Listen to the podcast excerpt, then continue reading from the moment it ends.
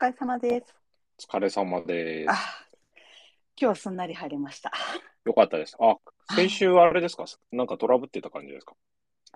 じゃなくてですね、なんでしょう。はい。あのーどうやって入ったら早いんです？結構早く入ってるつもりなんですけど、うん気づくともうあ先に入ってる人とかがいて、あだなんかね、招待するようにはしてるんですよ。こっちから。えっ、と、メールでですか？あ、メールじゃなくって、このツイッタはースペースの機能で。ああ。はい。は。はい。はい。今では一応、ご挨拶ということで、ツイッタースペースのまったりハックラジオです。気になるニュースやツイートをピックアップして、少し斜め上なハック視点でまったり雑談しています。チャリソー社、チャリソー糸通しの育ての親、チャリソー社長山門がお届けします。はい、こんばんは。アシスタントの金子です。よろしくお願いします。はーい。えーと、じゃあ、リスナーさんが集まるまでの間は少しカジュアルな雑談をしていきます。もう少しお付き合いくだはさい。い。金子さんは iPhone 買いました？買えないですよ。買えないですか？結構みんな買わないですね。なんで買買わないですかね？ですよ。確かに高いですよね。いや、高20いですよ。僕のモデル22万ぐらいしましたもんだって。あの、ちょっともしかしたら、あの、私が、あの、今、今持ってるうん iPhone ですら、はい。100%使ってないから言うのかもしれないんですけど、はい。もう今持ってる12だって相当私はいいと思っていて、で、ここから、えー、うん。ももしすごく変わると、変わるというか、まあ、興味があるとしたらカメラうんぐらいなんですよ、私なんていうのは。もうそのぐらい十分機能としては満足してて、うん。カメラは確かに、うん。もうまあ、あの iPhone に関わらず、どのキャリア、どの端末もすごいじゃないですか、カメラ推しというか。確かに。まあみんなカメラしか使ってないですからね。TikTok でダンスを撮影し、そうそうそうそう、インスタでおしゃれな服やおしゃれなスポットを撮影し、はい。はい。なんか、そうなってくると、もうカメラが欲しくて買うみたいな感じになっちゃうんで、私なんかが買うとう。んあ、実際どうですか、買われて？どうなんでしょうね。もうルーティンで買ってるんですよね。はい。もうなんか、こう迷わない。必ず買うっていうルールにしてるんで。はい。そうじゃないと、あんかいいかなみたいな。同じじゃない、ほぼ。みたいな気持ちになっいちゃやいや、いですか。はい、はい。でもはいそうなったらもう負けなんですよね。そうなったら絶対ついていけなくなるというか。はい。うん、やっぱさ、前話したように、ガラケーからあスマホの切り替えの時に、えー、iPod Touch でいいじゃん、iPhone なんてさ、iPhone より軽いじゃん、iPod の方が、みたいなこと言ってたら、時代から乗り遅れちゃったんで。絶対に、えーと思っても買う。だもう僕が iPhone 買わなくなった時は、モバイル業界から引退する時ですね。ええはい。だから、えっと、ガチに仮に人材紹介事業がメインになっても、ゲームはもう終わりみたいになったら、はい。もしかしたらスマホをやめちゃって、ガラケー持ってるかもしれないですね。それないな、それないな。それないですよ。それないですね。うん、ただまあ、新しいのは買わなくなるかも。はい。う。んいですよね。ただでさえ、アップ、そういうこと言っときながら、アップローチはやっぱり3回に1回か2回に1回しか買ってないんですよね。ああ、そっちだってもともと僕、はいはい時計しないんで。時計一切しない人なんで、アップローチ今まで5台ぐらい買ってますけど、はい。各機種1週間ぐらいしかつけたことないんですよね。ああ、で、どうしようとかね、家にいっぱい転がってるけど、どうしようって感じなんです。ええそ、あ、それ使えるんですか？使えるけど、使いますね。使って一一週、まあ、そもそも時計つけない人だから、買ってみて1週間ぐらい頑張ってつけるんだけど、もうつけたくないから外してるって感じ。うん。いやー、そんな使いこなせないな。そう。なんか結局めんどくさくて、マラソンとか走りに行くときも、確かにアップローチの方が軽くて便利なんだけど、はいはい。たまに使うとなんかね、接続が切れちゃってて、音楽がなんかこう聞けなくなっちゃったりしてるんでもうだったらスマホ持って走った方が早い。ああ、で、本当はそうそうですね。はい。そうなっちゃってからアップローチも結局毎回買って1週間使って眠るっていう感じですね。うんでも明日、あ、そういう意味で言うと、明日来る AirPods Pro 第2世代がちょっと気になりますね。AirPods Pro の第2世代がどんだけ良くなってるのかが気になる。はい。ああ、それはまだいいと思います。買っても。うん。うんでは、そろそろ始めましょうか。はい。はい。それでは始めます。えー、はい。Twitter スペースのまったりハックラジオです。気になるニュースやツイートをピックアップして、少し斜め上なハック視点でまったり雑談をしています。私はチャリソー、糸同士の育ての親、チャリソー社長山本です。はい、こんばんは。アシスタントの金子です。今夜もよろしくお願いします。はい。はい、えーそれでは一つ目のネタは IT 菩薩モローさんに喧嘩突です。はいエンジニア転職の YouTuber IT 菩薩モローさんが語る組織やキャリアに対し、エンジニア出身の社長山本さんが物申します。えーでは、早速一つ目のネタを読み上げていきます。えー転職前に確認したいことって何？えー最近は残業がほとんどない企業も増えていて、スタートアップだと激務という図式が崩れつつあります。ぜひ確認してほしい内容としては、1、代表や CTO の出身企業や仕事への価値観を確認する。え2、在籍するエンジニアのレベル感を確認する。これは働く時間に大きく影響することが多く、面談で細かく確認することをお勧めします。うん。まあ確かになんかこう、はい。ここれで僕気になったのは、まあ確かに残業時間が、これ、うんこんなまどろっこしい説明を、あ、質問をするのって、残業どれぐらいですかって聞けないからだと思うんですよ。シンプルに。はい。なんか聞くと不採用になる。はいはいはいイメージあるじゃないですかはい、ありますねそこはなんか今やっぱりその、今準備してるテックフォーユーキャリアでやりたいのは、そういうはい本来はエンジニアが聞きたい質問集があって、それに事前に会社の方が答えてくれてるから、はい。聞きたいけど聞けないことがちゃんとこう知れるようなサイトに、働き方の現場を知りたいなと思って、知れるようにしたいなと思ってるんですよ。はい。でもちょっと思うのは確かになんか入社前って残業時間のことむっちゃ気になるんだけど、でも考えてみると逆もあるかなと思って残業してでもいて会社にいて楽しい会社にいた方がいいんじゃないかなって気もうんしなくはないんですよね。なんか残業やらされて残業するのは確かにしんどいですけど、じゃあ6時になったとしても、そこからその後に、いや、周りの同僚とちょっとこう、今やってることについていろいろ話したいとか、うん。その残業が苦痛じゃなくって、残業が全然楽しいっていう状態もまあなくはないじゃないですか。なくわかんないですけど、ねそれ人によって違うのかもしれないですけど、僕はその、うまあ残業は基本、働き方としてはしない方がいいんじゃないかなと思うんですよ。そのコンスタントに8時間で成果をきちんと出すっていう癖をつけた方がいいから、やっぱりその、残業が癖になってると本当ダラダラし始めるじゃないですか。うん、昔のスパイシーみたいに2時とか3時まで会社にいるとみんなだって半分働いてないですよ。よーく見てると。よく見てると。今見ると、今思うと、よーく考えると、あれみんな半分ぐらい遊んでましたよ。遊んでるっていうその、サボってるって意味じゃなくて、別にやんなくていいことやってたような気がしてそれはそれで楽しいんだろうけど、そういうのって持たないし、しんどいから、ちょっとなんか人間関係がうまくいかなくなったりとか、仕事がうまくいかなくなると、それってしんどいから、基本は6時で帰るとか5時で帰るでいいと思うんですけど、でも根本は、別に10時とか12時まで残業しても、なんか、さなんか体が壊れないんだったら全然残業もありだよね、みたいな会社に行った上で6時に帰るのが一番いいんじゃないかな、僕は。思うんですけど、どうなんですか？金子さんとか、うん僕はやっぱりそういう意味で言うと、その気持ちがわからないんで、あうん、今まで転職しててどうでした？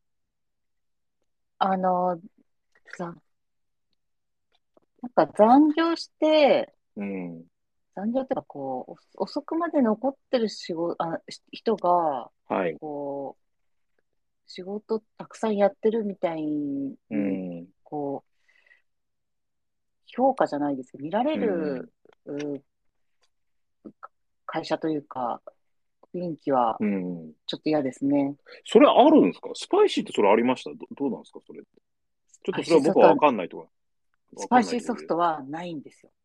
別になんか6時に帰ってようが、まあ、かといって、じゃあみんなが6時に帰ってるかっていうと、なんか12時超えてる人もいるし、そうです。6時に帰ってて、うん。で、なんか立ち飲み屋さん行ったと思ったら戻ってきてる人とかいましたからね。いや、本当スパイシーソフトってそうだったんですよ。で、それで結局育っちゃってるので、私自身が。そっか。あ、多分ね、僕、あれが嫌いな、連帯責任みたいなのあんま好きじゃないから、はい。例えば、昔雑誌やってた時期とか、雑誌のチームって入校の前だと、そうです3時、ね4時とか泊まり込んでることあるけど、でもだからといって他の部署の人をそれ付き合わせないというか、うん他の部署の人は別にそうですそうです6時に帰る人は6時に帰っいやてるんで。、本当にそう、そうなんですよ。なんかか、付き合わされるの嫌ですね、そうなんですよね。うん。なんかそ、しかもそういう雰囲気ですよね。なんか、暗黙の了解じゃないですけど、はいはいはいそういう会社ってはいあるんだなっていうのは転職して感じましたね。なるほど。でも僕も思い出したのが、学生の頃に日雇いのバイトしてた頃があったんですよ。はい、で、なんかその工事現場の片付けをする日雇いのバイトで、はい、その一緒にペアになった子と、むっちゃ死に物狂いでやって、最初ここまでやれたらもう全然 OK だよっていうのを結構3時ぐらいに終わらしたんですよ。はい、はい、はい。したら、さらにこれもって言われた時なんか腰が砕けたっていうか、ええー、みたいな。頑張って早く終わらせたけど、はい。ああってちょっと思いましたね。うん、なるほどねって。うんまあ確かにそれなんか心が折れますね。うん、まあ、それがなんていうんですかね、やっぱりこう、会社の雰囲気になっちゃってるところあるんですよ、やっぱり実際に。はいはいはいはい。うん、そういうのは嫌ですね、やっぱり。えうんだー、からなんんかこう、なでそうなっちゃうんだろういや、だからこう転職の時にこういうこと聞くんじゃないですかね。な。なるほど。うん。そうですね。だったらやっぱり包み隠さず先に言っときたいですね、会社としては。そう、でもなんか綺麗事言うの好きな人でも多いんですよね。特に人、たまあ人事です人事ってそうそうそういや、そう。多いです、多いです、多いです。本当。はい。昔うちにいた K さんとかも、そんなもんはい入れちまえばいいんだとか言ってて、もうやめてそういうのって。うん入れちまえばいいんだって。それで入れた後にすっげえトラブルですよ。だってうちストックオプションとかやってなかったのに、その CTO を採用したら CTO がストックオプションはいつもらえるんですかって言われて、あるって言われたんですけどって。ええそういう嘘つくのやめてよっていう感じ。いやーね、そうなっちゃうんですよね。確かに。それ最悪だったな。はい、次行っちゃいましょうか。はい。二つ目いきます。えー新卒や20代の言っていることを真に受けるな。はいえー新卒や20代の人と話していると、意味がないことは時間を使いたくないが、興味がある人の話はオフラインでも喜んで聞きたいと考えている人が多いです。ノミニケーションの有用性自体は否定しませんが、上の世代が自分の話は相当つまらないのかもしれないと自覚自覚することがスタートラインです。やっぱ僕ちょっと二つあって、一つはなんかこう日本独特だと思うのが、なんか過剰に若い人を持ち上げすぎ。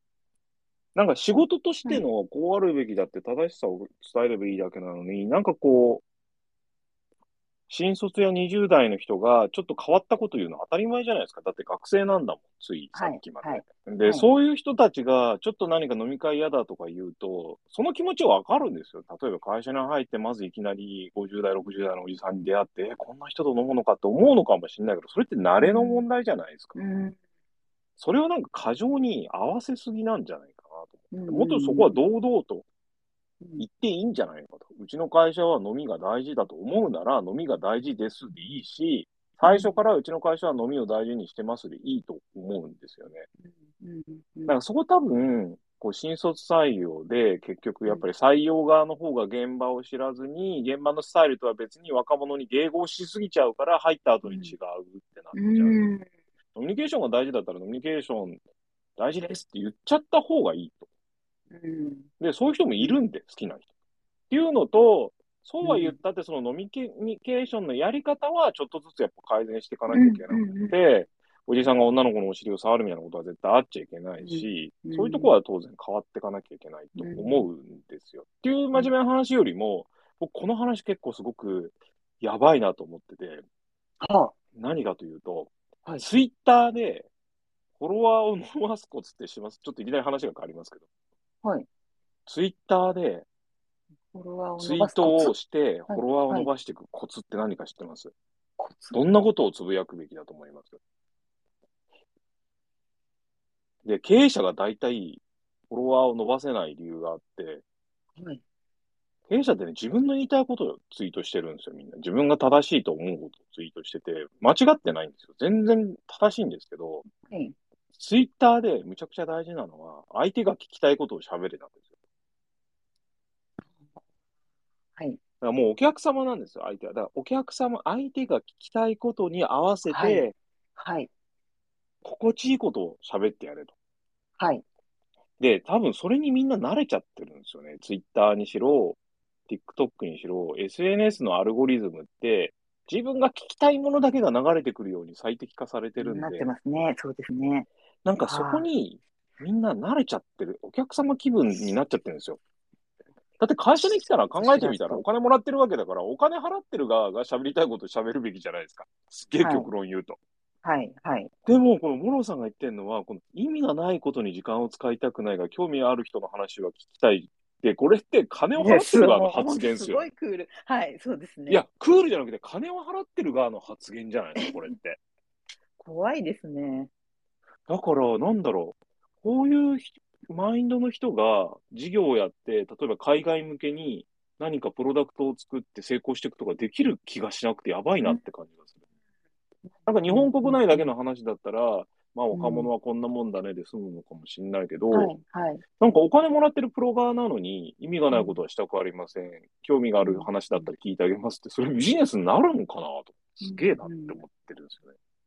なんかもう20代の印象がなんかもうこういう風になっちゃってる自分も怖いですね。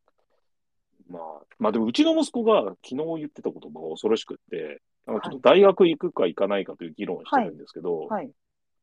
うんだまあ僕は別に大学は本当にやりたいことがあるんだったら行くべきだけど、やりたいことがないのにみんなが行くだけだったら行かなくていいって話をしてたら、本人は大学行く気がないって言ってて、なんでかっていうと、メリットを提示されてないからって言ってたんですよ。大学に行くメリットを 大学か高校の先生か親がなんか提示してくれたら、行ってやるって言ってて、ちょ行かなくていいよ、お前っていう話をして。やば、なんかこれと同じ感じでやっべえなって。そんな、そんな子でしたっけ？まあまあ、半分行きって言ってるんだと思うんですけど、いい気ややばいなと思って、どうしようと思って。なんか、それで、だからちょっと若い子たちがちょっとテレビとか、うんなんかこう、ツイッターとかで、なんか、誰々のために、うんお客様のためにとかって言ってる発言聞くと、しっかりしてるなとかって思っちゃう自分もちょっともう怖いんですよね。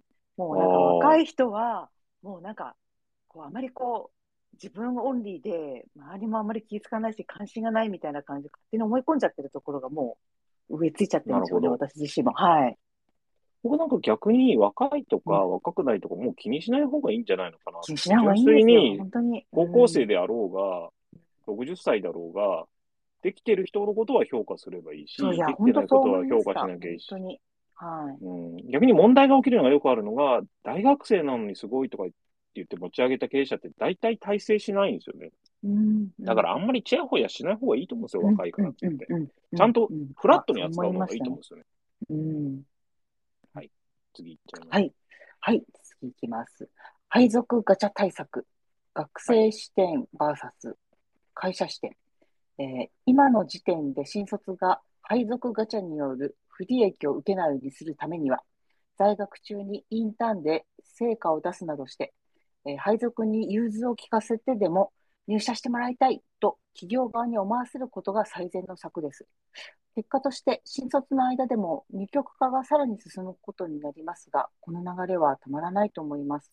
これはどどういうことですか？はい。まあ、会社視点で言うと、こういうめんどくさい話が起きるのは、やっぱり総合職だからだと思うんですよ。だって実際会社にはいろんな職種があるのに、はい入社の時点で、あなたはどこの職種に配属されるのかを一切明言せずに、は期待値だけ上げて採用するわけじゃないですか。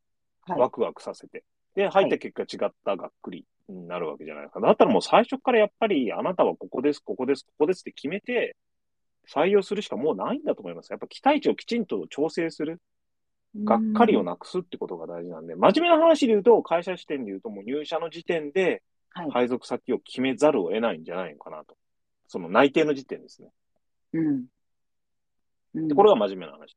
で、学生視点で言うと、その、結局学生でも希望先に配属される一握りの人と配属されない人がいるわけですよ。これってなんでかっていうと、うん。もともと採用の時点で、エースと雑魚がいるんですよ、多分、会社側の視点で言うと。これはエース。うん。エースだから絶対にここに連れて行きたい。うん。うん。うん。それ以外は雑魚だから、もう仮に辞めてもいいから、会社都合で配属させるみたいな。うん。で、これなんでこうなるのかっていうと、あれと一緒ですよ。巨人の坂本選手のあの不倫事件と一緒で、不倫というか何でしたっけ？不倫じゃない。女性、女性をおもちゃにしてた事件と一緒で、はいやっぱり釣り合わない人間が同士だと、やっぱそうなるわけですよ。会社と学生のレベルが対等だと、学生の言うことは聞いてくれるし、無理して背伸びして入った会社は多分雑魚扱い受ける。うん。だからもし、例えば自分が東大生だった時にですよ、極端なこと言うと東大生がいっぱいいる会社に行くよりは、東大生がたまに一人しか入らないような会社に行った方が圧倒的に有利なわけじゃないですか。だからなんか無理して自分のレベル感に合わない会社に行って、うんその雑魚扱い受けて、うんこうひどい扱い受けるぐらいだったら、すごいありがたかってもらえるような自分が評価される会社に行った方がいい可能性もあるし、なんかそういう戦略的な視点がないなって思うんですよね、学生さん。学生さんって結局ランキング見て、みんなが行きたいとこに行こうとして背伸びしていく。で、その行った結果、その会社の中で一番評価の低い雑魚扱いされる。でうん配属ガチャみたいな話になっちゃうんで、うんあえてレレベルを、レベルを落とすとか、人気ランキングに乗らないで、自分のことを評価してくれる、世の中的には、そんな有名じゃない会社に行ってみるみたいな方がいいんじゃないのかなと、僕は学生視点では思いました。なるほど。はい。はい。では。次いきます。はい。えー役員が店に来て、現場スタッフを一日休ませた、スカット話に物申す。ドミノピザの執行役員が現場に出ることで、熊本の店舗のスタッフが一日休みを取った話。なぜこんなことができたのかと思ったら、現場出身の執行役員が多いこともあって、実現できたのですね。この日の売り上げは目標の2倍だったそうですが、偉い人が現場のことをよく分かっていて、現場で成果も出せる点は見習いたいです。はい。はい。では、これは金子さん的には。はどうですか？ね、な何がですか？これ、こういうはい社長さんがいたらどう、どうです？えっと、私、どっち、どっち側ですか？お店にいまあるお店にいるスタッフさんスタッ。フ？うんスタッフとしてですか？うん。うーん。なんで来たかにもちょっとよるんです。これなんで一日休ませ、休みが少なくて、うんすごくなんか忙しくして、うん。疲れてるから休ませたいで来てくれたのか、うん売り上げ悪くて来てくれたのかでだいあ、ぶそんな可能性あるの？えいやえそれ、私初めそう思ったんですよね。ええなるほど。はい。これ取り上げた理由の一つが、なんかええ僕の大学生の頃のバイト友達の子が、はい。なんかこう、未だにファーストフードでバイトしてるんですよ。まあ女性なんで多分パートでやってるんですけど、あはいこのニュースを見て、はい。うちの役員も本社なんかにいないで現場に来てみんな現場で働けばいいのにって言ってたんですよ。本社なんかなくっていいかあら、みんな本社じゃなくて現場に来て、現場忙しいんだから現場で働けってたんですよ。不満があるんですね。いやー社長とかに。それ聞いて思ったのは、はい。なんか、いや、僕は役員は店に来るよりは、本社にいて、もっともっとお客さんに高い値段で売れるような商品を作って、現場の給料が上がって、現場が楽に働けるような仕組みを作ってほしいなと思ってて、店舗なんかに来てバイトと同じことやるんだったら、お前らの給料バイトと一緒になれって僕だったら思います。うんうん。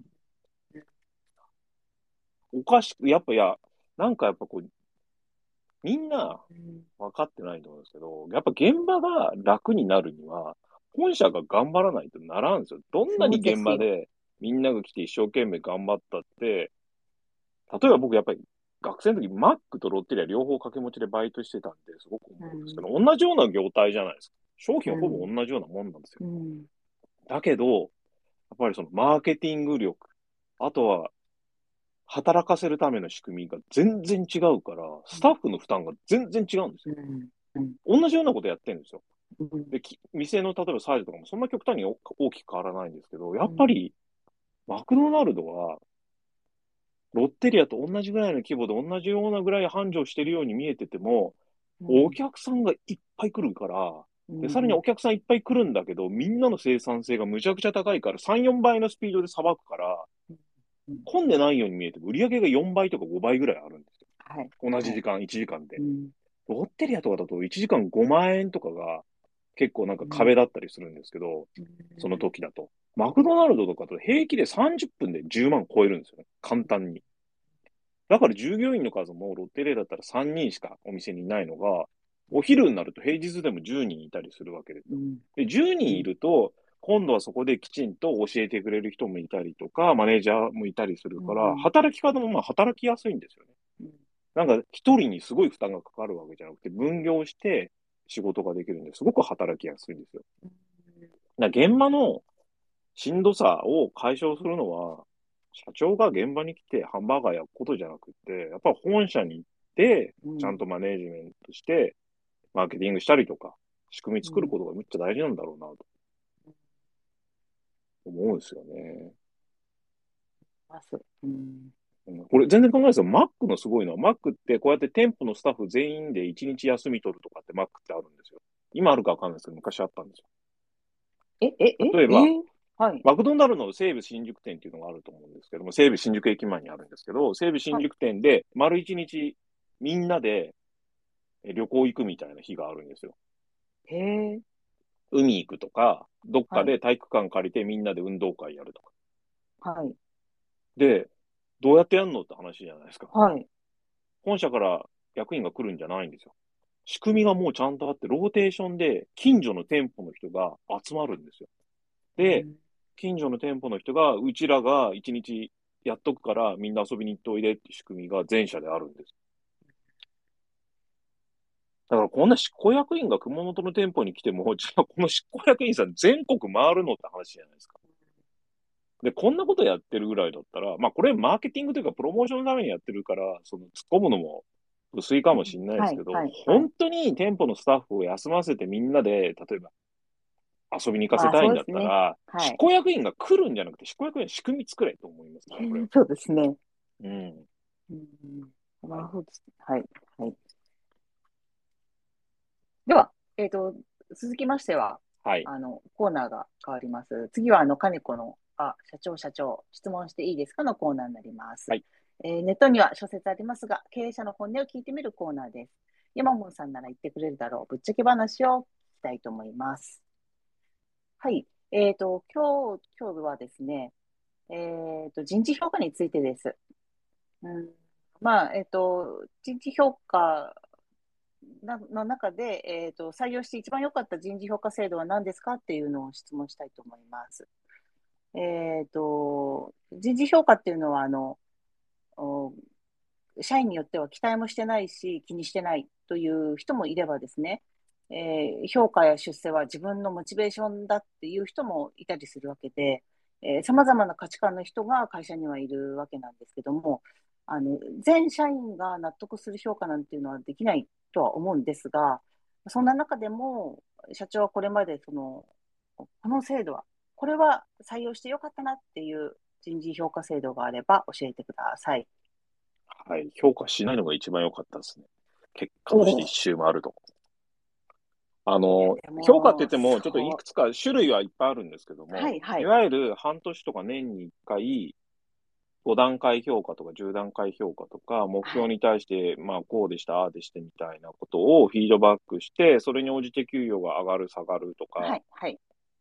ボーナスがいくらみたいなのは、やってた時期ありますけど、もうやるメリットよりもデメリットしかないかったですね。負担はでかい。うんやればやるほど、はい、はい、はい。やうん不満が高まるで、そうですよね。何にもいいことなかったですね、やっても。やらないに、そういうのは僕、やらない一択の方がいいかなと。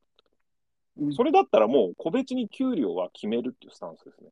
うん年に1回、この人がもし辞めたときに、ああ、あ、もう評価とかじゃなくて金額でこの人が多分、もともと根本って、評価の根本って、その人の給料をいくらにするのかっていう話ーそうですよね。はい。はい。これなんかネットフリックスも同じことやってるらしいんですけれども、ネットフリックスのやり方っていうのはもうちょっとこう仕組みになってるんですけれども、外の転職エージェントにお願いして、はい。うちの社員をもしゼロから外の会社が採用するとしたら、いくらで採用できますかと。へまあこの人だったら例えば1000万です。この人だったら外の会社行って1200万ですってなると、その金額のプラス30%を払う。ーでもいちいち S とか A とか B とかするんじゃなくて、うんその人をが市場の価値より、その人の市場の価値よりもちょっと高く払うっていうのをうんただ徹底してると。うんで僕は給料に関してはこれでいいんじゃないのかなと思ってて。うん。で、逆にうん、ちょっと厳しい話で、いらない人については、はい。いらないって僕は言います。もういらないって言い方、ちょっと、言い方はちょっと違いますけど、いええらないって言います。はいはいはい。うんうんうん。ごめんね、ちょっと違うねっていう話をします。うん。で、それは二つあって本人の問題のケースもあるけど、やっぱりちょっと事業とか、業務の形態が大きく変わっちゃって、ポジションがなくなることもあるんうんですよ。はい例えば、はい。えーまあ仮にですよ、ガラケーでフラッシュのゲームを作ってましたと。もうそういうフラッシュを使ったゲームを作りませんと。なので、ちょっとこう、時間は余裕持ってでいいから、うちはもうフラッシュは撤退するんで、転職を考えるか、この3ヶ月で新しく Unity を勉強して、そっちをやるか、どっちか選んでと。っていう形でリリースしますね。なんかそこで変に評価 C とか D とかつけないで。で、本当になんかこう入社直後で全然マッチしてない時もうん。話しますね。やっぱりちょっとこう、お互いなんか、想定と違ったねっていうのうんを素直に話すとはい向こうも思ってることがある。うんいや、そうですよねってケースが9割9分なんで、うんだったら、ちょっと本当、せっかく入ってもらったけど申し訳ないけど、じゃあ考えようかっていう話をするとそうですねっていう。なんか結構、素直に話すと、はい。え、クビにするんですかみたいに怒る人ってあんまりいないんですよね。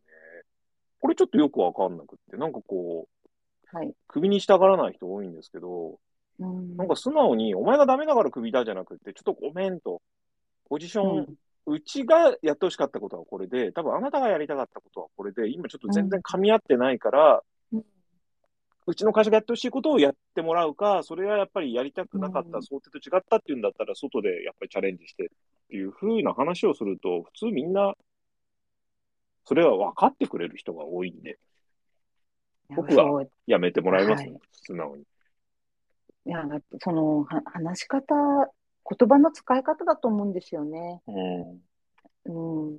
あの、なんか、薄毛の人に頭薄いねって言うんじゃなくて、毛が細いですねっていうのと一緒で、い、や、言って、言ってることは一緒ですけど、けうん結果は一緒なんですけど、言葉を変えるだけで、やっぱり、こう、受ける印象というか、はい。なるほどありがとうございます。来週も皆さんお楽しみください。はい。続きましては、えー悪のネットニュース解説に行きたいと思います。えー変わったやばい視点が多い山本さんにネットニュースについてここだけの見方を語ってもらおうと思います。えー一つ目いきます。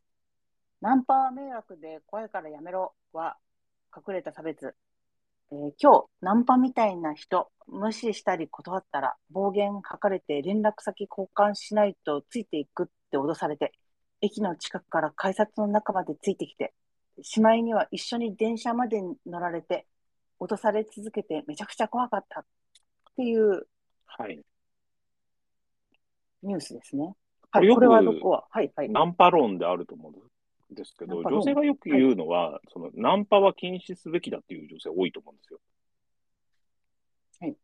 その理由としては、まあ、暴言は、断ると暴言吐く人がいて怖いから、ナンパ自体を禁止しろっていう人結構いて。はい。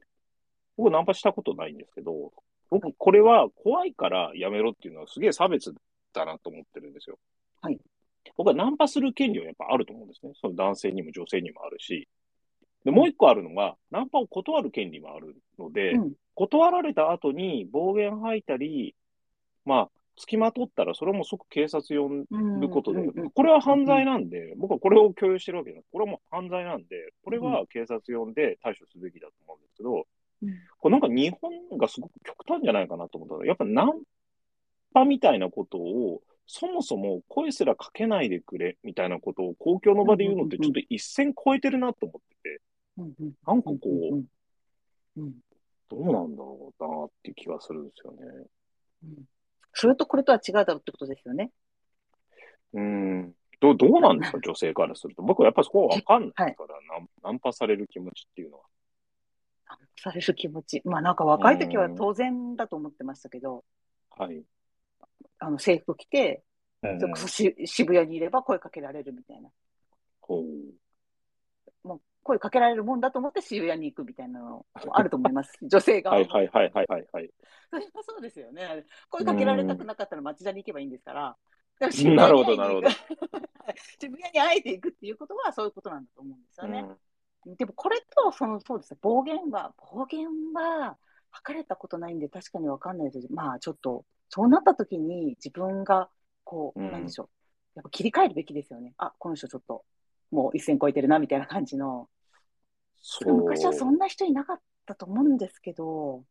いやなんかでもこれちょっと気になるのはなんかこう、うん、ヨーロッパとかアメリカは結構声かけてくるんですよ、はあ、男も声かけるし女の人も声かけてくるはいはいで、当然嫌だったら断ればいい。はい、はい。だと思うんですよ。でもそれがなんか人間関係として当たり前かなと思ってて、誰でも最初は学校でも職場でも、もしくはバーでも、見知らぬ人じゃないですか。で、最初に、君どこにから来たのって声かけるのって別に全然悪いことじゃないですよね。例えばハリウッド映画とかって普通にみんなバーとかだったら声かけません、声かけてこいよって。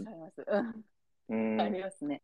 でもなんか、やっぱりこう、日本でちょっと、まあ、その、嫌なことされてる女性がいるんで、ナンパは権利だみたいなことちょっとあんまり大きく言い切れないですけど、強く。うんうん、まあ、そうですね。うん、やっぱ嫌な思いしてる事実はわかるんで、だからまあ、そういうまず男たちがクソなんで、そいつら何とかしなきゃいけないんですけど、痴漢とかもそうですけど、何とかしなきゃいけないんですけど、はい、はい。でもなんか、やっぱり逆に人と人が、こう、ナンパでもいいから、知り合って、新しくこう、友達になったりとか、付き合ったりするのがなんか生きてる醍醐味なわけじゃないですか。怖いからやめろまで言っちゃったら、なんかこう、なんでしょうね。もう人と人がすれ違、すれ違いの世界で、生きてる意味がないみたいな世界だなと思って、悲しいなっていう。なんか、ナンパじゃなかったとしても声かけづらくなっちゃいますね。知らない人に。ああ、そう。あ、でも女性に一個やっぱお願いがあるのは、確かに、もう怖いのは分かって、その怖いっていう感情を否定しないけど、怖いから男性全員を犯罪者だっていうのはもう差別だなって僕思ってて。うんだって9割の人はしないわけですから、そうですね。それを、なんかそう、煽るのやめてほしいなと思うんですよね。僕、もしそこをその痴漢をする人とか、こうナンパで暴言吐くような人は、まあ、控えめに言うと死ねばいいと思うんですけど、控えめに 控えめに言うと死ねば、いや、それが女性も迷惑被るし、男にも周り回って迷惑がかかってるわけまあまあまあ、はい。控えめに言って死ねばいいと思うんですけど、はい。でもそれって全員男性は犯罪者だみたいなこと言う人が最近女性にも一部ツイッターとかではいるから、悲しいなって思います。そうですね。はい。はい。っていうのを今日も事例見ちゃって悲しいなと思いました。あ、はい。なん。かツイッターで、なん。かゲーム会社の社長さん。が、なん。かすげえその絡まれてて、なん。かその人が、はい、え、なん。だろうな。うん。ツイッターで絡まれてたんですか？そう、すごい見ててかわいそうで、その、まあ、多分その人が言ってたのは、その、春を売るお仕事をしている女性がいたとして、はい。で今はその買う方だけ100%悪くて、売る方は悪くないってなってます。はいはい、でも、もし、その、売春っていう行為が違法だとしたら、例えば、麻薬を売ったり吸ったりする行為も違法なわけじゃないですか。うんこれって売る側も買う側も罰せられるのになぜうん。この件だけは一方的に売る側が善で買う側が悪になってるのかと、両方とも罰した方がいいんじゃないのかって言ったんですよ。うん。うんで、したらもうなんかこう、フルボッコにやってていろんな人から。あなたは女性を物として見てるとか、あなたは女性を薬と同じだと思ってるのかみたいな、そんなこと言ってないんじゃない。そうですね。いや、そう、そういう人はもう、なんか、あの、歴史を一回見た方がいいかもしれないですね。うんあの、うん。いや、なんか黒人差別の話をきちんと勉強した方がいいなと思うのは、例えばですけども、やっぱり白人の人が黒人を差別する理由、言い訳としては、うん黒人の犯罪率は高いんだから、黒人を街から追い出せみたいなことを言うのは、人がいるんだけど、それは許されないわけですよ。犯罪を犯した人を追い出すのはいいけど、犯罪を犯してもいないのに、黒人だからと言って追い出すのは差別なわけなんですけど、うんこれは今結構、男性的に言うと、結構差別されてる感覚を持ってる人が多いなと思うんですだそういうこと言われることが多いんで、最近。怖いなと。なんかそうなると、なんかこう、せっかくの男女平等にみんなでそっちの方向に行こうって気持ちが慣れちゃう人が増えちゃうと思うんですよね。はい。無理だなと思っちゃうと。んそう、もっともっうんとやっぱり男女の格差があったり、平等じゃないところがあるのは事実だから、改善していこうっていう時に、そうやって敵作っちゃうと、うんえ、だったら俺らだってひどいことされてるじゃんみたいな話がどんどんできてきちゃうと思うんで、うんうんうん怖いなって、そう、分断マーケティング怖いなっていう感じですね。はい。はい。次いきます。えー、神対応がクソ顧客を生む。えー、ヤフー、ヤフーニュースより読み上げます。えー、セブン銀行、ATM の操作音、お金ないでしょ。に聞こえるを受けて異例の変更、神対応に称賛の声。で、これちょっとよくわかんないですけど、そんな音してましたっけ？セブンいやいや、ごめんなさい、私わかんないんですよ。な、なんでしょう、え何の時ですかね？暗証番号打つ時ですか？ピお金ピないで。あ、そんなに喋ってましたっけ？それはないです。おか、あ、でもそんなことないですよ。暗証番号みんな違うから。あれなんだ、てみんながてててんててんでしたっけ？なんかこう、ピュンって出てくる時か、起動する時の音かな。うん。はいはいはいはいはい。聞こえないですけどね、そんなの。で聞こえないですよ。というか、ん聞いたこともないです。意識したこともなくて。まあ、それで、さらにこのニュースのコメントに、はい。まあ、こんなしょうもないことを受け入れなくていいと。で、それよりも、諸悪の根源、お弁当の底上げや、はたいや、はたいっていうのは、いくつにも重ねることや、えードリンクのパッケージで量を騙したり、えーいちごの粒をあるかのように見せたりするなど、根本部分で消費者の声を受け入れてほしい。値段は上げてもいいから、安くても騙された気分になって腹立つからっていうコメントがあったんですよね。俺、俺ちょっと思ったのが、なんかでも根っここれ二つ一緒なこと言ってるなと思ってて、うんじゃあこの人に聞きたいんですけど、これ僕はある意味、お弁当の底上げとか、ドリンクのパッケージとかも、神対応の一種じゃないですかね。なんか別に、セブンさんは騙そうとは思ってないと思うんですよね。その同じ値段でより利益を上げるために、弁当の。質を落としてる企業努力ですよね。そうです。じゃあ聞きたいんですけど、値段倍になったら買います？元の量で値段倍買います？本当ですよね。買わないんですよ、こういうこと。こういうこと言う人たちがよく言うのは、値段を倍にしてくれてもいい。その代わりボリュームも倍にしといてみたいな。それ、で違うから、違うからっていう。うん、それ全はい然値段倍にしたって話じゃないからみたいな。はい。いや、だから、な、もうこれ難しい。なんでしょうね。こうもう消費者がわがまますぎてどうにもなんねえな。はい。とあとは何でしょう、そのお金ない、お金ないでしょじゃないですけど、その,、はいこの操作音でですか？これどれだけのうん。こうなクレームがあって直したのか、うん。うん。それまあ、疑問ですね相。相当あったんですかね。ない、これね、なんかクレームがあったというか、ツイッターで ツイートしてた人が1名いたっていうレベルらしいです。なるほど。わけわからんですよね。いや、これ、まあ、ちょっと一部の社員が、じゃあ変えましょうっては言えないと思うので、なんかやっぱり上層部にこういう人いるんじゃないですか？こうこういうの好きな。あの、まあ、ね、まあセブンイレブンってなんだかんだ言って、こうなんかこう、お客さんを騙すような感じじゃないですけどね。使ってて思うんですけど、うん。とにかくなんかいいものをなんとか出そうって工夫してると思ってて、うん、なんかそれがちょっとこう、か空回りしちゃったっていうか、すごい回っちゃったみたいな感じの。そう、なんかこれ結局こういうことを積み重ねるから、ろくでもないお客さんっていうのが生まれちゃうんだろうなと思って、さっさと叩き出せばいいと思うんですよね、ダメなお客さん。うんうんうん、あの、確かに。なんかアメリカとかだったら警備員呼び出されてつみ、つまみ出されますよ、結ああ、はい。クレー構。ムうんもう一線超えたたらお客さんじゃないからう、つまみ出そうされますからですよね。ね。あ、そうですよね。あの、店側もお客さん選べるますからね。そうそうそうそう。うんあ、そうなんですよ。アメリカのマクドナルドとかに行くと壁に貼ってあって、はい。私たちにはサービスを拒否する権利がありますって書いてあるんですよね、必ず。強いですよね。はい。うん。うん。まあ、対等ですからね、うん。それでいいのいいのになと思いますけど。思います。うん。はい。はい。では、あの次のコーナー行きたいと思います。次は、あの、俺のツイート、俺が解説コーナーになります。はい。えー、ヤモモンさんのツイートは分かりづらいことで有名です。誤解もされやすいので、このスペースで解説してもらおうと思います。えー、それでは一つ目いきます。相談相手を間違うと、かっこいいドリルを売りつけられるぞ。えー、受託開発会社には、顧客は穴が欲しいのではなく、かっこいいドリルが欲しいと見抜かれています。えーだから相談すると速やかに無駄なドリルを売りつけられます。穴を開けて何がしたいのか、どこに、どんな穴を開けるべきか、そこでしょ本来議論すべきは。うん。いやー、でも、こう思ってたんですよ。あ、な、なんかこう、システムを開発したいってお客さんの話を聞くと、はい大体半分ぐらいは、なんかちょっとまず本当に作りますかと。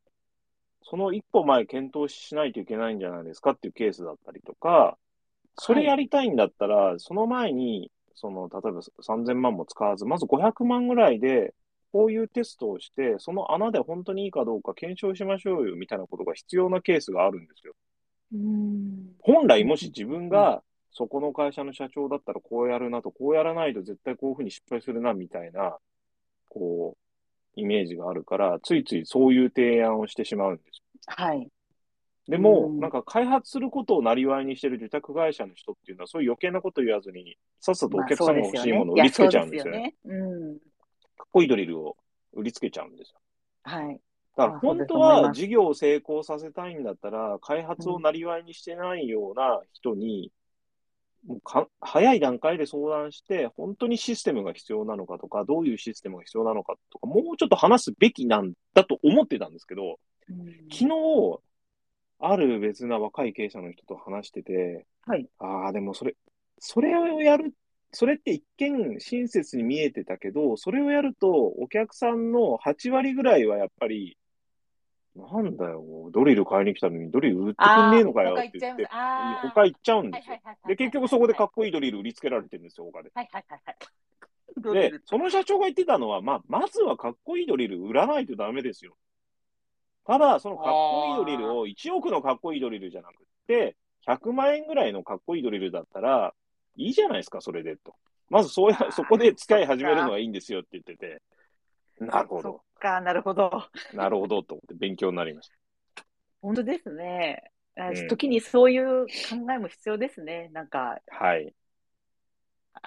できるそう。すべてお客さん、もし自分がお客さんの会社の社員だったらとか、お客さんの会社の責任者だったらとか考えて、極端に親身になって考えるのも、そうですねなんかある意味自己中だできるかなはいはい。ドリルが欲しいって言ってるんだから、ドリルを売ってあげドリル出してやればいい。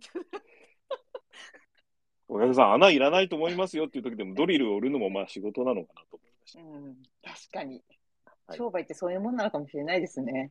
だってドリルが欲しいんですから。そうですよ、ドリルが欲しいんですから。もうちょっとドリル話もっとしたいですけど、じゃあ次いきます、えー優秀なプログラマーでも生産性は1倍説。えーそろそろ優秀なプログラマーは生産性100倍という都市伝説をやめませんかそのせいでバカな経営者の勘違いが量産されています。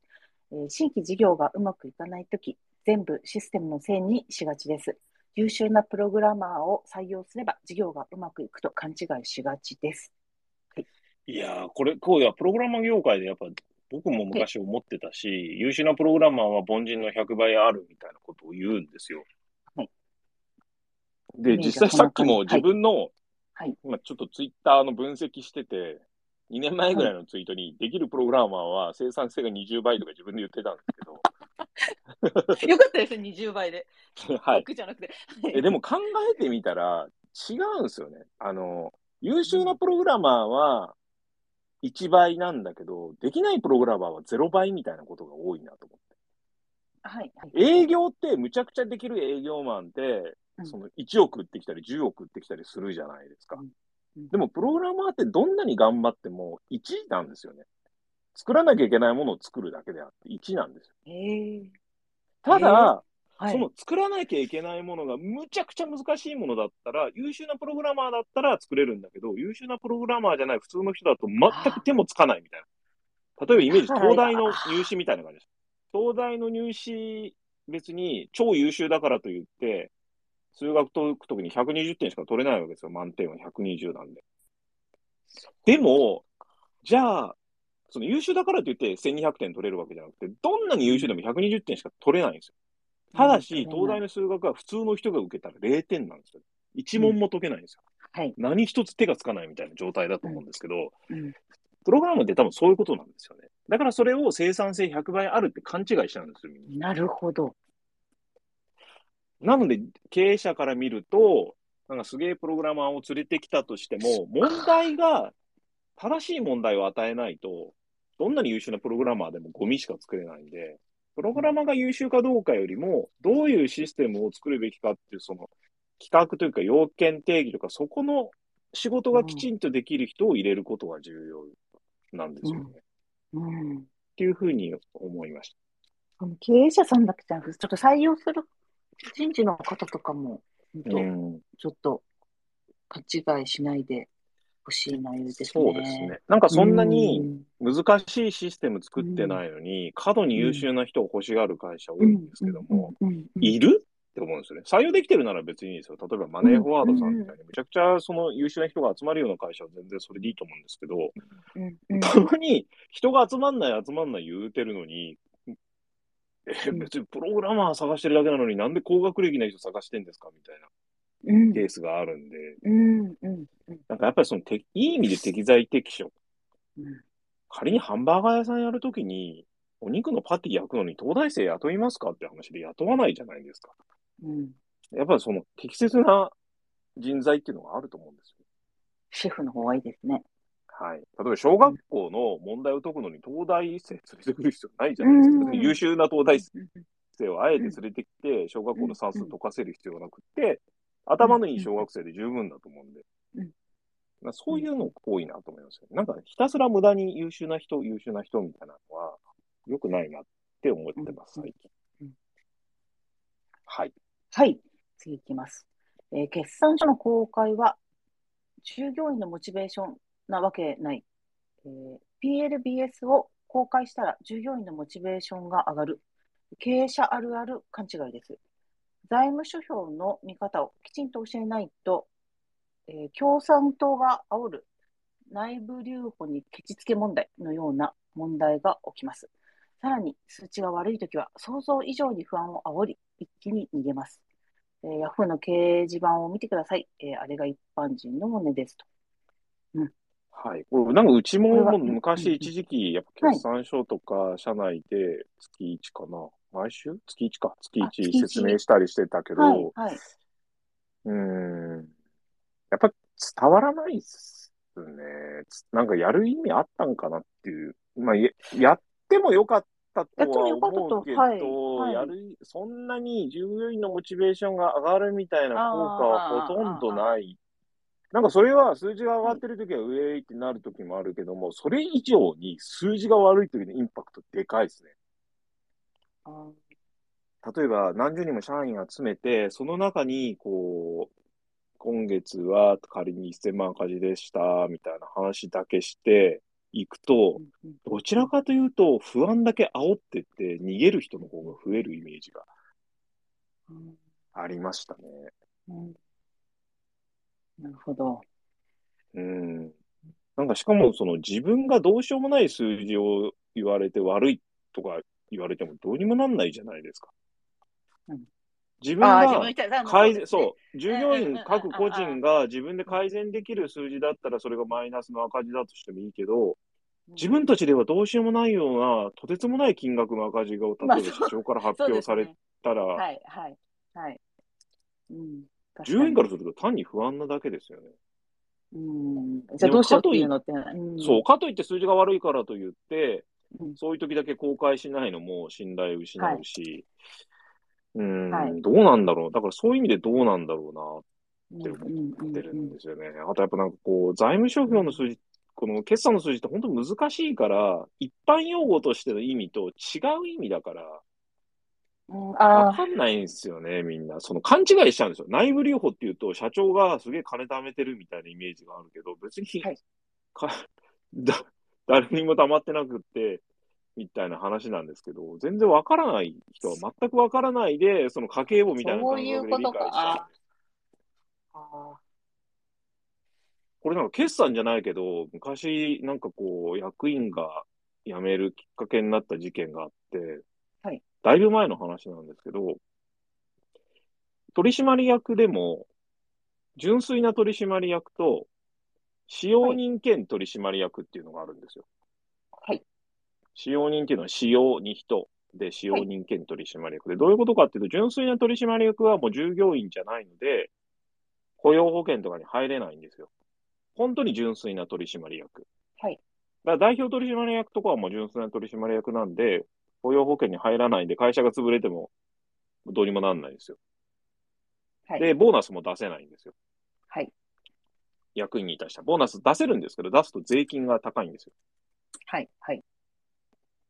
で、使用人役員っていうのは、取締役なんだけど従業員でもあるよっていう、法律用語としては使用人っていうのは使用される人っていうことで、従業員っていうニュアンスなんですよ。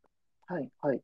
で、使用人兼取締役なんで、そうすると、税金がなく、ボーナスを出してあげることもできるし、雇用保険にも入れられるし、っていう形なんですよ。うんっていう話を、なんかオープンスペースの会議室で税理士さんと話してたんですよ。はい。石川さんと小原さんはどっちにしますかって言って、いや、彼らの生活のことも考えてボーナスも出してあげたいんで、使用人でお願いしますみたいな話をしてたんですよ。うん。何気ない話ですよ。本当に。ボーナスを出してあげたいし、雇用保険にも入れてあげたいから、うんまあ、法律的なポジションとしては使用人兼取締役でお願いしますって言ったら、うんあ山田さんは僕のことを使ってるが、使ってやってるみたいな風に思ってる。使用人だと思ってるんですね、みたいなことをその何ヶ月後に言われて、なんかそういう風に思われてると思ってショック受けましたって言われたんですよ。ああ、まあでもその法律の用語ってわけがわかんない。法律の用語って一般用語と全然ニュアンスが違うから、まあそう思うのもわからなくもない。うん例えば、社員って言葉は法律では従業員のことじゃないんですよ。株主のことかな、確か。ええ株主だったなんかその、いわゆる雇用されてる従業員のことは社員じゃないんですよ。はい。はい。ぐらいなんか結構法律用語って、一般用語と感覚が離れてる言葉がいっぱい多いんで、財務諸表の数字とかも本当、そのまま決算見せるとみんなやめちゃうと思いますよ。うん。やめちゃうから勘違いして社長がぼったくってるとか思われるんで、うん。うん。うん。うん、かそうですね。やらん方がいいかなと。かといって書き換えるのも、なんか疑わしい。うーん。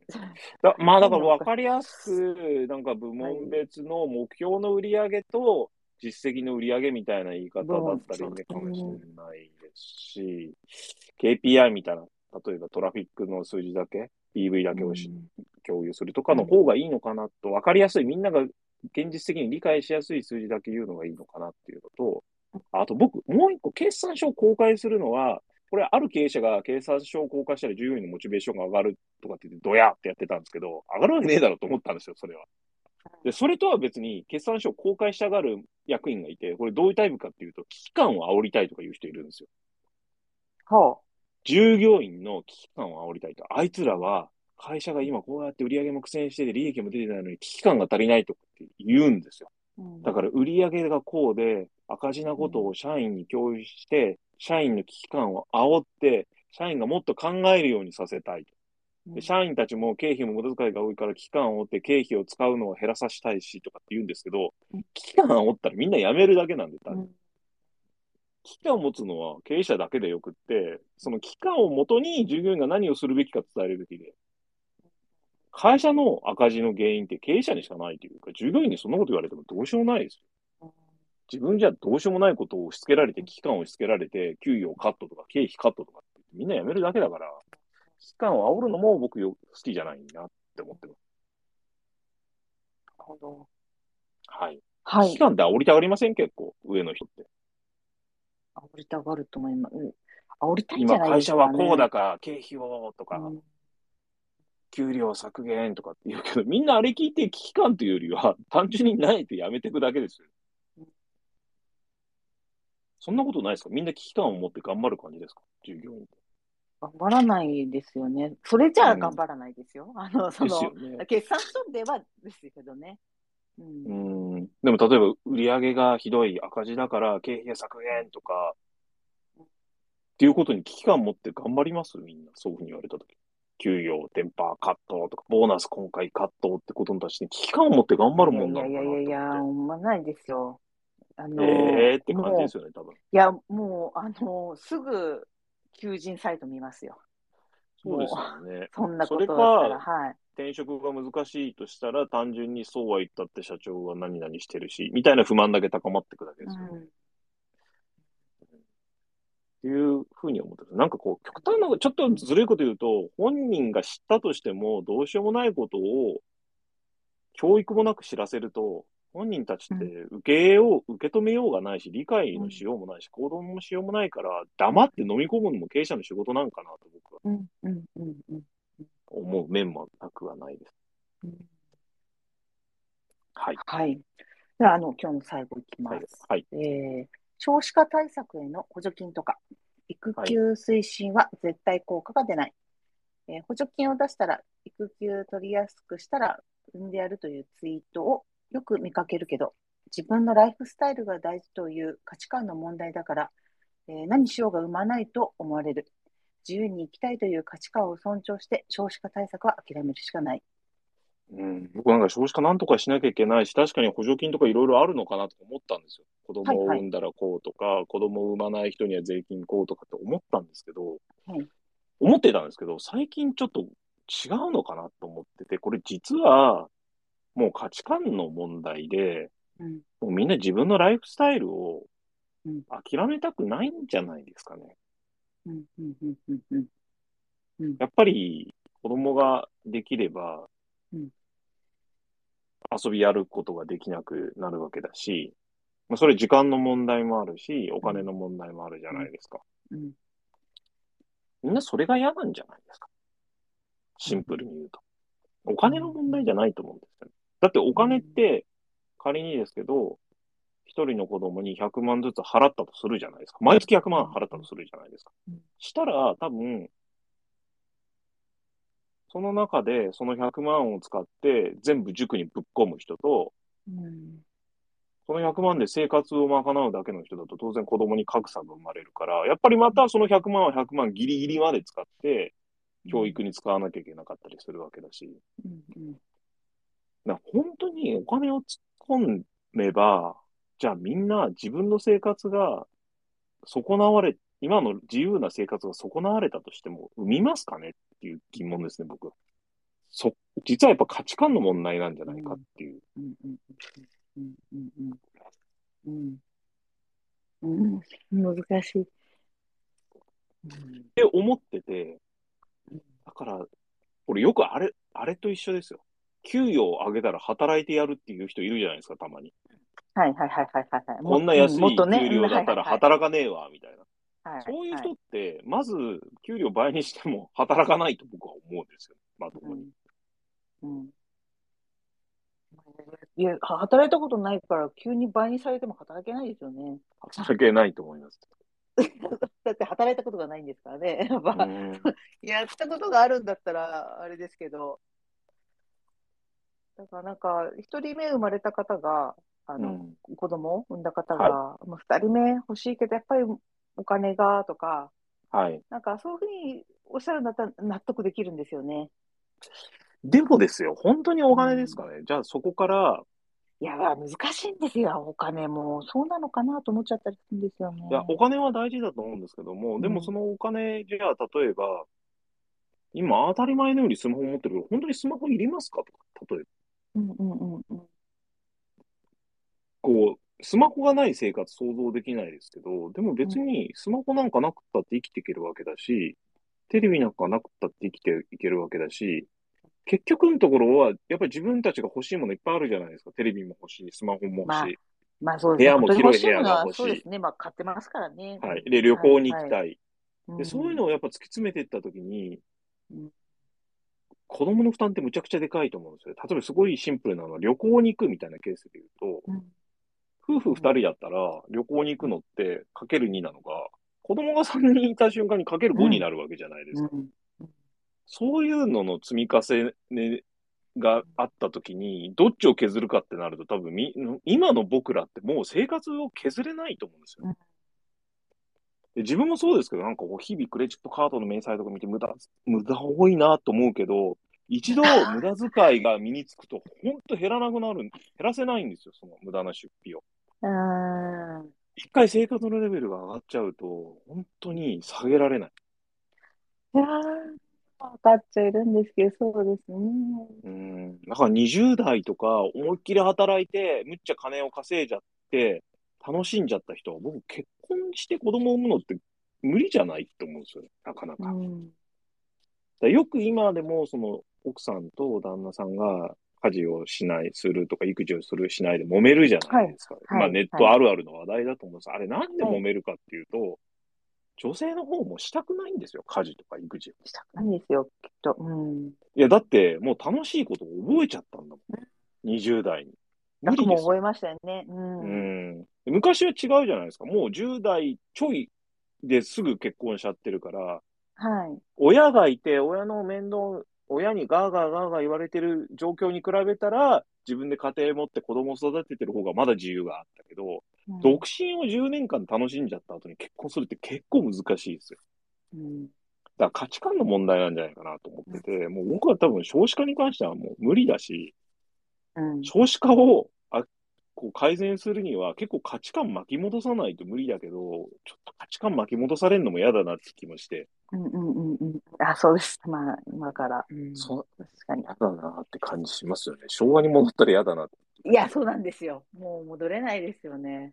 僕は最近思うのはもう、日本はあと100年で人口ゼロになるってことを受け入れて、はい絶滅するしかないんかなっていう。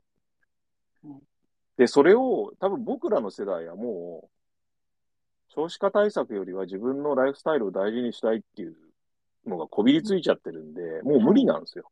はい。でももしかしたら2世代先が、あいつらふざけんなと、俺らはもうちょっと昭和の価値観に戻るわ、みたいなこと言い出すかもしれないんで、それにかけるしかないです。ですね。はい。僕らは無理ですね。うん残念ながらもう自由を満喫しすぎちゃいましそうですね。なんかこう、こう、な なんていうんですか、遺伝子じゃないですけど、なんかこう、組み替わって、こう、変わるかもしれないですね。た。そうなんです。だから2世代下ぐらいに期待ですね。2世代、3世代下ぐらいに。はい。はい。はい。では、山本さん、今日はは、、はい。はい。これで終わりですね。はい。はいえっ、と、最後にあの宣伝をさせてください。えー4月から人材紹介業を始めてます。ベンチャー向けのエンジニア特化型です。技術の勉強方法からキャリア、副業、独立までエンジニアさんの人生をサポートしていきます。詳しくは山本さんのプロフィール欄を見て、ぜひ LINE 公式アカウントに登録してください。はい。ツイッタースペースのまったりハックラジオです。えー、気になるニュースやツイートをピックアップして、少し斜め上なハック視点でまったり雑談しています。はい次回は来週木曜日の、あれ、来週木曜日って普通の日でしたっけ？えっ、と、はい、大丈夫ですね。はい、29日。29日、あ、ダメだ。ごめんなさい。29日ダメだね。来週はお休みです。すいません。はい。29日はシティカートでカート大会がありました。はい。はい。えー、次回の予定はプロフィール欄で公開してます。ぜひはい、山本金子をフォローしてください。お願いします。はい。今日も聞いていただきありがとうございました。ありがとうございました。はい。失礼します。失礼します。